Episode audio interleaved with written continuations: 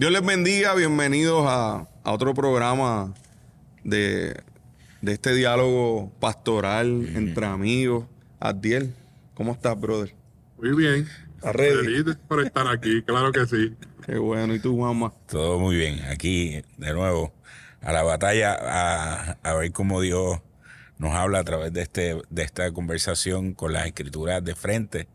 ¿verdad? No tenemos café, No, que hay- sería hay que- especial. hay- que empezar- hay que empezar Pero- la producción, pero- la producción tiene que- la Biblia es suficiente. La Biblia es suficiente. un chocolatito, algo. La próxima vamos a tener que, que- que buscar algo.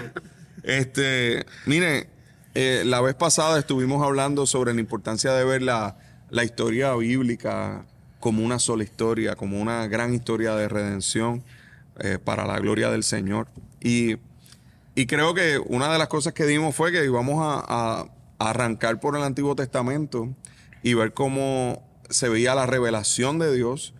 Una de las cosas que trajo como planteamiento Juanma eh, esta vez pasada era que, que la, la historia bíblica es para que conozcamos a Dios.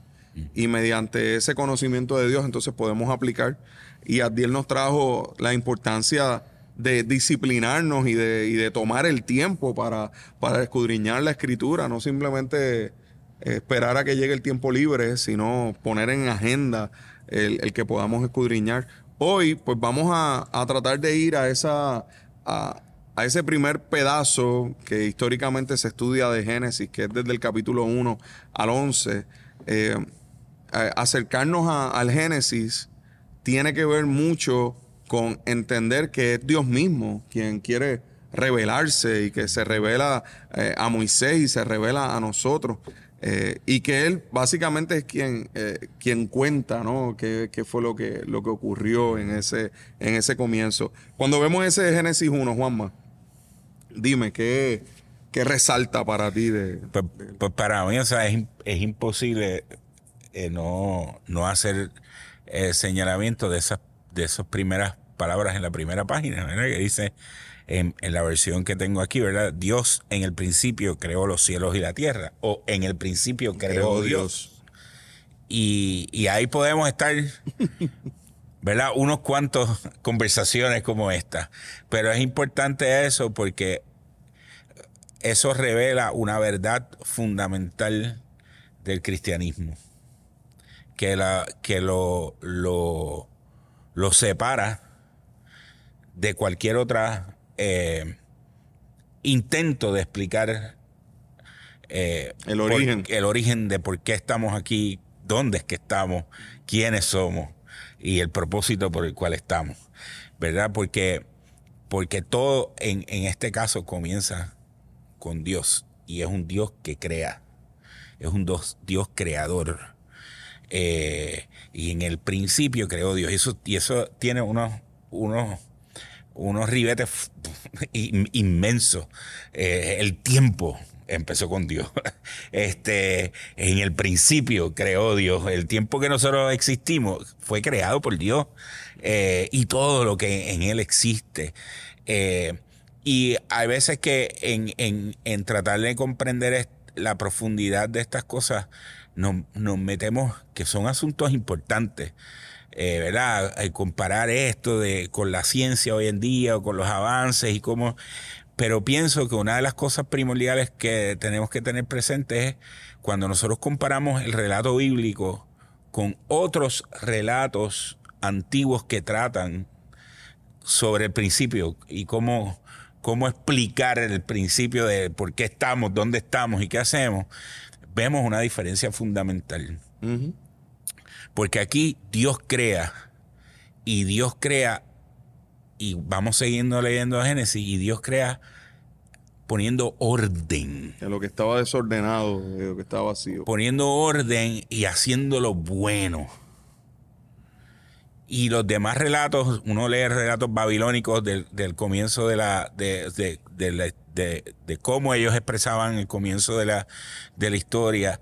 Y son relatos y otros tipos de relatos. Y son relatos donde el orden surge de la controversia y del pecado. O, la mezcla de controversia, muerte, pecado, y de ahí surge un, or- un cierto orden. Pero en, el relato bíblico, Dios es el que crea y nos y- y hace orden haciendo lo bueno Y, y no, y en su perfección. no hay ahí, no, No, hay, una pecado, mezcla, no hay, no hay otros como que ah, el Dios aquel asesinó al otro y de la sangre del otro. La mezcla de eso es que es en la mezcla de la sangre del pecado con, con la tierra es que sale el hombre. Dios saca O el adulterio de un dios con aquel eh, otro Dios, en mitológico. este relato, Dios del, del polvo de la tierra y del aliento de su hace el ser humano y dice que es bueno. Y en ese sentido, eh, eh, diferencia el cristianismo en toda su concepción y en todo lo que nosotros entendemos. Y por eso es que eh, es, un- es verdad importante ese, por lo menos de, de ahí, eh, para mí, lo primero que salta es eso. Y para ti, y, y poder ver eh, en este relato cómo la palabra de Dios crea y ordena. Para mí eso es sumamente importante porque yo me acerco a la palabra del Señor entendiendo que cuando yo me expongo a ella, Dios está ordenando también mi vida. Dios ordena mi vida, Dios está creando, Dios está formando de Él, de su esencia, de su carácter en mi vida. Y para mí ese detalle de, de poder ver cómo Dios, ¿verdad? A través de, de- de su palabra, de declarar su palabra, trae esa creación y, esa, y ese orden, pues a mí me da paz. Porque yo me acerco ante su palabra con esa paz y esa seguridad de que lo que Él está declarando en su palabra me va a ordenar me va a mantener firme en él y va a continuar ¿verdad? esa creación, esa formación de su carácter y de su propósito en mi vida. Es- eso es importantísimo porque conectándolo con Jesús, ¿verdad? Cuando eh, Dios crea por medio de su palabra, de la expresión y por medio de... Y eso para nosotros puede ser normal, pero eso es la conceptualización de donde se está diciendo esto y eh, eh, es revolucionario. O sea, Dios crea por medio de la palabra.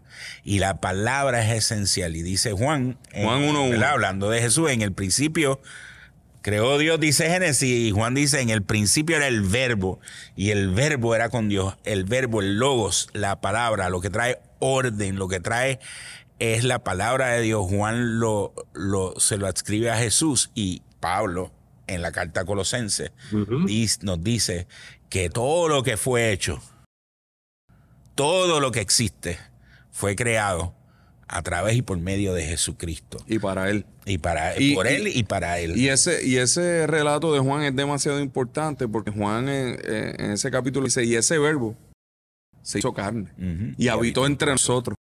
Y vimos, Y su vimos gloria. su gloria. ¿Entiendes? Entonces, Entonces, pero cuando Abdiel decía, porque su palabra trae orden, yo no puedo dejar de pensar que cuando yo conozco a Cristo, trae orden. Cristo trae orden a mi vida y yo conozco a Cristo y Cristo me ha revelado eh, por medio del Espíritu Santo de la manera más clara a través de las Escrituras. ¿Verdad? Porque con esto yo quiero dejar esto claro. Nosotros no estamos planteando que nadie, no se puede conocer a Dios si no es por las Escrituras. Mm.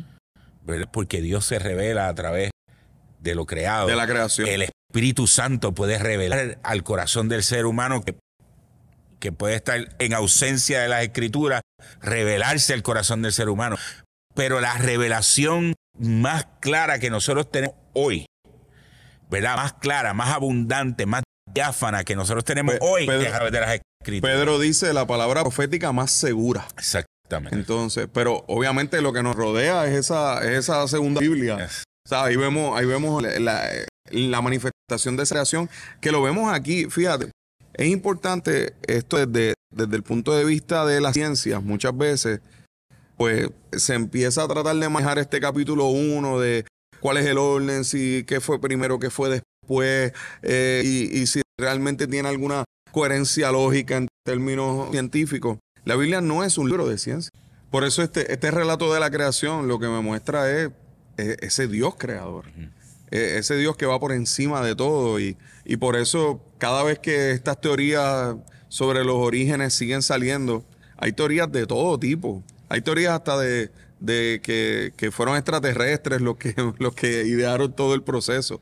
Sin embargo, cuando tú ves lo creado, todo el tiempo te muestra un diseño. Y, lo ves desde el Génesis 1, que hay un diseño, que hay un orden, eh, que hay, que hay unos, unos animales que tienen que ver con unos procesos, que hay otros que tienen que ver con otros, y sobre todo, que el ser humano es la corona de esa creación. Y, y si, siguen, y si seguimos viendo los, los miles de años, los miles y los miles de años que han pasado, el ser humano sigue siendo esa, esa corona de la creación en términos de razonamiento capaz de, de manejar todo lo que, todo lo que nos rodea. Así que yo creo que, que en ese aspecto tenemos que ver que ahí no hay una contradicción. y, y, cuando vemos entonces el que fuimos creados a la imagen de Dios, es demasiado. Eh, eh, eh, ahí es donde nos muestra cómo entonces no es que Dios simplemente creó, es que, es que Dios está involucrado y es que Dios quiere revelar su imagen desde, desde quienes somos nosotros. Eso es súper importante, ¿verdad? Nos enseña la eternidad de Dios, la autosuficiencia de Dios, la grandeza de Dios. Es el Dios creador que crea todo, que lo ordena, que lo crea bueno y que lo crea para su gloria. Pero entonces incluyes el aspecto del, de la creación del ser humano. y desde la perspectiva biológica o desde la perspectiva social de las humanidades, la conceptualización de que el ser humano es especial sobre todo lo demás creado, es un concepto alrededor de toda la historia del, ser humano. ¿Cómo nosotros explicamos eso? Pues el cristianismo, la Biblia nos enseña que fuimos creados a imagen de Dios. ¿Y qué rayo es eso de ser creados a imagen de Dios? Uno dice, pues, imagen de Dios, ¿por qué es eso? O a imagen y semejanza de Dios, ¿verdad? De una manera u otra es que nosotros reflejamos la gloria de Dios. Dios, Dios nos creó con el propósito, toda su creación refleja su gloria, pero nosotros la reflejamos de una manera principal y específica. Eh, el ser humano apunta a Dios, a su, a quién es Él, ¿verdad? Eh, eh, y, por eso la escritura cuando dice que puso eternidad en nuestro corazón. Entonces, eso tiene una importancia fundamental porque desde la perspectiva social y del humanismo o de, la, de, las humanidades, esa idea de que el ser humano tiene una dignidad, de que el ser humano es digno y que la, y todas esas conceptualizaciones de los derechos que parten de, de la dignidad del ser humano, mi pregunta siempre ha sido, ¿quién le imparte dignidad? ¿De dónde? ¿De dónde sale esa dignidad? Sale de un proceso evolutivo. Porque ese proceso evolutivo no explica la dignidad del ser. No, y no le explica. ¿Cómo evolucionó el razonamiento para llegar a esa conclusión? No le, no le explica. Y entonces, ¿quién le imparte dignidad? Simplemente que nos sentamos y escribimos que tenemos dignidad. Pues si yo me siento y escribo que tengo dignidad, yo viro el lápiz y con la borra borro la dignidad que tenemos. Y eso es inconcebible para nosotros, pero el cristianismo tiene una explicación y tiene una explicación fundamentada en que hemos sido creados a imagen y semejanza de Dios. Algo que no tienen los demás relatos de, la creación y que el cristianismo explica y lo conecta con la realidad, no tan solo de nuestro, del ser humano, sino con su realidad, era su conceptualización de quién es Él. En ese sentido, eso es bien fundamental desde esa perspectiva y que lo podamos, podamos entender y que nos habla de quién es Dios para nosotros. Y dentro de ese proceso de la creación, como mencionábamos ahorita, ustedes mencionaban ahorita que se hablaba de que, de que toda la creación apunta a lo que es la gloria de Dios. En el mismo Salmo 19 este, se, se, dice, ¿verdad? Que los cielos cuentan, ¿verdad? Esa gloria de Dios que el firmamento anuncia la obra de sus manos, que un día emite palabra, otro día, y una noche a otra declara su sabiduría, que no es escuchada, ¿verdad? Su voz, pero, pero él está hablando y manifestándose a través de la creación. Y mencionabas ahorita también el pasaje de Romanos, de, de Pablo a los Romanos, que hablaba, ¿verdad? Que toda la creación mostraba el poder, ¿verdad? Y la gloria de Dios, de modo que, que nadie tenía excusa todo, absolutamente todo, ¿verdad? Lo que ha sido creado eh, por Dios, pues apunta hacia Él, hacia, hacia su gloria. Ese es el mensaje de la esencia y el poder de Él sobre todo, ¿verdad? Lo creado. Y, y entonces nos movemos a, al capítulo 3, y, ¿verdad? El capítulo 2 y capítulo 3, y nos movemos a, en esencia, ¿qué nos habla de Dios? Eh, esto de que de que el hombre, eh, que el ser humano, ¿verdad? Creado el, el hombre, Dios crea la, la- la mujer, pero entonces los pone en el, en el huerto y allí pone el árbol de la ciencia del bien y del mal. ¿Qué, qué por, por qué, eh, por qué, qué me dice eso de Dios? Eh, yo creo que es, fundamental que entendamos esto, porque hay gente que a veces piensa que, pues, que como que uno es un monigote de Dios y, hacemos todo lo que, lo que Dios diga. Sin embargo, esa, eh, esa, ese momento, ese proceso de poner ese árbol de la ciencia del bien y el mal, ¿qué, qué me habla de Dios? ¿Qué me dice eso de Dios? Es interesante que Dios cree todas estas cosas, todo es bueno, todo es perfecto, ¿verdad? Nos coloca allí, nos crea a la mujer, ¿verdad? El ser humano crea tanto al, al hombre y a la mujer a su imagen y semejanza, que es una cosa importantísima, ¿verdad? Que, que crea, los ambos los crea a su imagen y semejanza. Cada uno refleja una parte de la eh, imagen de Dios. Exactamente. Y lo coloca en un lugar donde, donde lo, lo pone a sojuzgar sobre ese lugar, que todo es bueno, y ese, ese sojuzgar es administrarlo para la gloria de Dios. ¿no? ¿verdad? Mucha gente dice que los cristianos no tenemos ninguna, ninguna conciencia con relación al ambiente porque Dios nos creó y, y pensamos que Dios nos creó para sojuzgar sobre la tierra y que nosotros tenemos carta blanca por ahí para hacer con la tierra con lo que nos dé la gana y por eso abusamos del medio ambiente y los cristianos somos culpables del abuso del medio ambiente cuando el concepto bíblico es que Dios nos puso a administrar, Dios creó algo perfecto, bueno y nos puso a administrar sobre él y, y nos dijo que lo administramos para su gloria. Si alguien debe tener una conceptualización clara del, de lo que es el cuidado de lo que donde Dios nos ha puesto y es el- somos nosotros como cristianos. Pero en ese sentido, desde esa perspectiva, cuando tú haces la pregunta, pues creó este árbol de la ciencia del bien y del mal y le puso límites al ser humano. Es interesante que Dios le ponga, cree todo bueno, cree todo perfecto, pero nos ponga límites y nos ponga a nosotros a servirle con la capacidad de decidir si le vamos a servir o no. Y ese, y ese es el punto Y, importante, y- ¿no? y en ese sentido, el ser humano se encuentra entre, entre esa, esa coyuntura, ¿verdad? Eh, tentado por la serpiente y, y decide, ¿verdad? En ese proceso decide tratar de ser igual a Dios, en el sentido de tratar de, de sacar a Dios de la ecuación de qué verdaderamente son los límites. Los límites ya Dios no me los va a imponer, los voy a imponer yo. Y yo voy a tener acceso al conocimiento de cuáles son los límites. Yo voy a establecer los límites. Y, y en ese sentido, pues, de ahí comienza el espiral y la destrucción y el pecado, pero Y, y creo que es importante porque, ¿verdad? También nos introduce la serpiente, que era astuta, y esa serpiente astuta, eh, pues trata de reinterpretar a Dios. Entonces nosotros tenemos que entender que, que cuando la escritura entonces me habla de que, de que hay un enemigo, pues que trata de reinterpretar a, a Dios. que, eh, oí una persona una vez que decía que ese que, que la serpiente fue como que el primer teólogo, ¿no? El, este, tratando de reinterpretar lo que Dios Y decía. es interesante porque, porque Dios crea todo lo bueno a través de su palabra. Dios establece el orden a través de su palabra. Y la serpiente lo que viene es a decir, ah, con que Dios, Con que Dios dijo. Y empieza a tergiversar la palabra. Exacto. Eh, y como, como hace caer al ser humano es tergiversando la palabra. De hecho, cuando Satanás va a tentar a Jesús, Hace las lo mismo. tentaciones las hace diciendo, si Dios dijo, si, Si- Dios te dijo. no, si como- eres- si eres el hijo de Dios. Exacto. O, Si eres el hijo pues, de cree- Dios. o Dios dice esto y tergiversa. Eh, Es interesante ese punto porque le está diciendo, a la- le dice a Eva, no vas a morir, come que no vas a morir.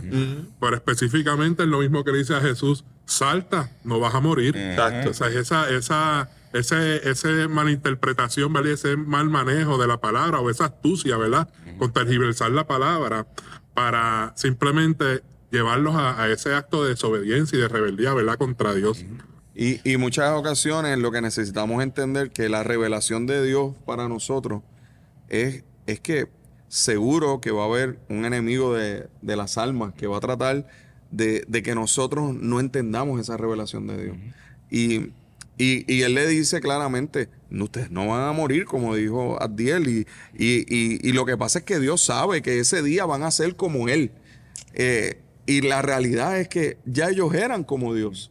O sea, ya ellos habían sido eh, hechos a imagen y semejanza de Dios, pero se le llenaron los ojos de orgullo y de, y de un deseo de ir por encima. Eh, pero creo que me muestra en esa revelación, no tanto, ¿verdad? Eh, cómo el ser humano maneja el proceso de su relación con Dios, sino cómo Dios revela que Él no tiene ningún inconveniente en poner frente a nosotros una decisión y el que nosotros tomemos la decisión. Y, y ese, y, y cuando vemos así la historia bíblica, vemos a un Jesús que regularmente le está diciendo a todo el mundo, ¿tú crees esto? O sea, si, si tan solo crees. Cuando le dice a la mujer samaritana, si tú, si tú supieras quién te está pidiendo de beber. Tú ves, tú ves a un Dios que, que, nos, que nos pregunta. Cuando le dijo a Marta, yo soy la resurrección y la vida, el que cree en mí aunque esté muerto vivirá, luego le, se le pregunta, ¿crees esto? Y eso, eso es súper importante que nos habla del carácter de Dios, en el sentido de que Dios pudo habernos creado de muchas maneras, pero Dios nos creó con, con el propósito y la voluntad de que le sirviéramos y, nos, y rindiéramos nuestra voluntad a Él. Eh, y, e- y no hay nada que glorifique más a Dios, que es el propósito de la creación. Dios nos creó para que, para que le disfrutáramos y le glorificáramos a Él. Para su gloria. Y no hay nada que glorifique más a Dios que un ser humano que se rinde voluntariamente ante quién es Él.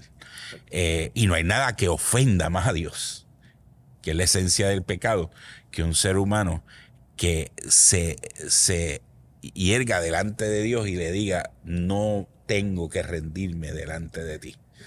Y eso fue lo que hizo el ser humano. Yo no me rindo a ti, yo voy a proclamar quién establece aquí las reglas. Y, y vemos que en cuanto hay una caída, hay una promesa de redención. Y quizás uno de esos versos principales de, este, de Génesis es Génesis 3.15, cuando dice, y pondré enemistad entre ti y la mujer, y entre tu simiente y la simiente suya. Esta te herirá en la cabeza y tú le herirás en el calcañar. O sea, que desde que ellos cayeron, inmediatamente, hay una promesa de que iba a venir una simiente de la mujer. Eh, Antes de la promesa hay un juicio. bueno, hay un juicio. Hay un, una juicio, hay un juicio y una maldición. Un juicio de maldición. ¿verdad? Por consiguiente viene la promesa. Y ese, eh, en ese sentido eh, es, es el plan de Dios para la- nuestra salvación. Sí, porque Dios es un Dios justo. Exacto. Él va, él, va, él va a establecer cuál es la consecuencia Pues, del pecado. no, el enigma del que hablábamos en, el pre- la, en la primera conversación que tuvimos. O sea, Dios no pasa por alto el pecado. Dios emite un juicio, pero a la misma vez trae una promesa de, de, de poder, de, de una manera para romper con, con, con, por decirlo así, con, con ese, con, con esas consecuencias de ese juicio que merecía el ser humano. Eh, No eliminando la no culpabilidad, eliminando la culpabilidad. sino, sino trayendo un sustituto De hecho, a esa culpabilidad. Esa- el efecto primero lo saca del, del, del, del Edén, ¿verdad? Y le impide la entrada. Y de ahí en adelante, de, de ahí a Génesis 11, que termina con Noé, vemos que el ser humano cae en un espiral de pecado, en donde llegamos a Génesis 11, donde Dios decide Eliminar todo. Vamos a, vamos a zafar de esto, tú sabes, encabulla y vuelve y tira, así, o decirlo así. O sea, la promesa gigantesca de que, de que, de que por medio de la simiente de la mujer, que es por medio de su propia creación, por medio de ese ser humano que, que ha sido creado a imagen y semejanza de él, él va a destruir a Satanás y a todas las consecuencias que Satanás ha traído por medio del- del- de, de la entrada del pecado al mundo, eh, está ahí la promesa dispuesta a, a ser efectuada, a ser cumplida, pero no deja de efectuarse también el juicio. Y los seres humanos lo sufren y los seres humanos van cayendo en esa espiral de pecado hasta, hasta que Dios decide no, no hay más. Pero hay un, hay uno ahí que se llama Noé, que Dios mira y dice, este es justo, le voy a hacer un llamado. Y lo llama y Noé responde. Y, y Abdiel, ¿qué, qué, nos enseña la historia de Noé de Dios? De, su revelación. Bueno, nos enseña primeramente, ¿verdad? Ese, juicio de Dios, ese hasta aquí, ¿verdad? Del Señor, pero también toda esa historia, ¿verdad? Y todo ese, relato de la historia de, de Noé para mí es, fascinante, porque es ese hombre justo, ¿verdad? Que había, no había nadie como él en ese momento. Y Dios le da esa, esa orden, ¿verdad? Esa construcción de, del arca y de poder anunciar, ¿verdad? Lo que iba a venir. Y en ese relato de esa construcción del arca a mí me, me fascina mucho, porque esa arca pues tenía una puerta. Había una puerta en un, en, solamente en un lado de esa arca. Y eso me, me lleva a pensar, ¿verdad? Jesús, ¿verdad? En Juan 10, 9, ¿verdad? La puerta. Yo soy la puerta que por mí entrare, ¿verdad? Y hará pasta y hará descanso. Eh, apunta directamente a Jesús. Esa historia también de, de Noé y el final de la historia de Noé, una vez eh, sucede el evento de, del diluvio, expresa, ¿verdad? Y se expone a, a, a un Noé eh, que está borracho, que descubre su, su desnudez delante de uno de sus hijos y los otros hijos van, ¿verdad?, a cubrirlo. Nos muestra también algo importante que aún ni el hombre, eh, ni el mejor hombre aquí en la tierra tiene esa capacidad de poder vivir rectamente. ¿Verdad? Apunta, ¿verdad?, hacia que no, no hay una, una salvación, ¿verdad?, a través de él, sino que apunta hacia alguien superior, ¿verdad? No, y evidentemente es ese Jesús. Esa, esa línea me fascina y es bien importante que la veamos, porque hay gente que a veces mira el Antiguo Testamento y lo que dice, wow, pero es que en esta gente del Antiguo Testamento como que todos tuvieron errores, inclusive cuando tú vas a la capilla Sistina y ves a Miguel Ángel que, que pinta, ¿verdad? Este, a- eso tan poderoso, tan impresionante, ¿verdad? Pues él, él se... eh, una de las partes fue Noé, pues borracho, ¿entiendes? Él quiso resaltar, pudo haber resaltado tantas cosas, pero lo que quiso resaltar fue, mira, ahí está borracho y desnudo. Y, y la realidad es que cuando vemos esto nos damos cuenta de que el Antiguo Testamento tiene múltiples personajes que fueron usados por Dios, que de alguna manera recibieron esa revelación de Dios, pero que no eran, no eran perfectos. Ahora vemos a un Jesús citando a, ¿verdad? a Noé y diciendo que, que la venida de él, la segunda venida iba a ser como en los días de Noé, eh, donde entonces todo el mundo iba a estar bebiendo y diciendo y haciendo, y que este tiempo, un tiempo donde nosotros tenemos que pensar que Noé permaneció firme, aun cuando no vio ni una gotita de, de agua caer, aun cuando, cuando no vio ni siquiera una nube, y estuvo 120 años predicando y tratando de que la gente pudiera entrar, y se salvaron solo ocho. Entonces, cuando tú ves eso, Dios es capaz de emitir el juicio. O sea, Dios va a determinar el momento del juicio, pero esa puerta que es Cristo, ¿verdad? El que por mí entrare, como dice entonces también Apocalipsis, ¿verdad? Y aquí yo estoy a la puerta, ¿verdad? Él siendo la misma puerta. Yo creo que, que nosotros tenemos que visualizar que eh, eh, cuando vemos aquí la escritura y vemos esta promesa de la simiente de la mujer, eh, es Cristo. Este, este verso nos lleva directamente a que Cristo es la esperanza. Y de la ahí cuando va en esa espiral de- del pecado, donde, donde abunda el pecado, sobreabunda la gracia, que Dios pudo haber eliminado por completo al ser humano, Dios preserva. La preservación de Noé, de preservar su vida, es la gracia de Dios sobre los seres humanos, porque a través de la simiente de Se quedó la simiente ahí eh, viva. Permanece viva la promesa, la promesa de la redención. Y permanece viva la promesa de la redención en ese arca, que ese arca es reflejo de Cristo. Porque no tan solo es la puerta, sino el arca que los preservó Arca de la del juicio. Y a lo- salieron al otro lado, ¿verdad? Con vida y con esperanza. Y yo creo que entonces podemos dejarlo ahí por, por ahora. Eh, porque, porque entonces hay que seguir. Volvemos ya mismito, ¿verdad? En el próximo episodio. Este, esto de tratar de resumir todas estas historias eh, realmente es algo fascinante. Y es algo que, que lo que nos interesa para todos ustedes es que usted tome esto como, como una embocadura de decir, voy a, voy ir a estos textos, voy a, voy a leer, voy a estudiar, voy a escudriñar y voy a ver cómo esto se entrelaza, cómo, cómo la historia bíblica es una sola. Así que nos despedimos y que el Señor les bendiga.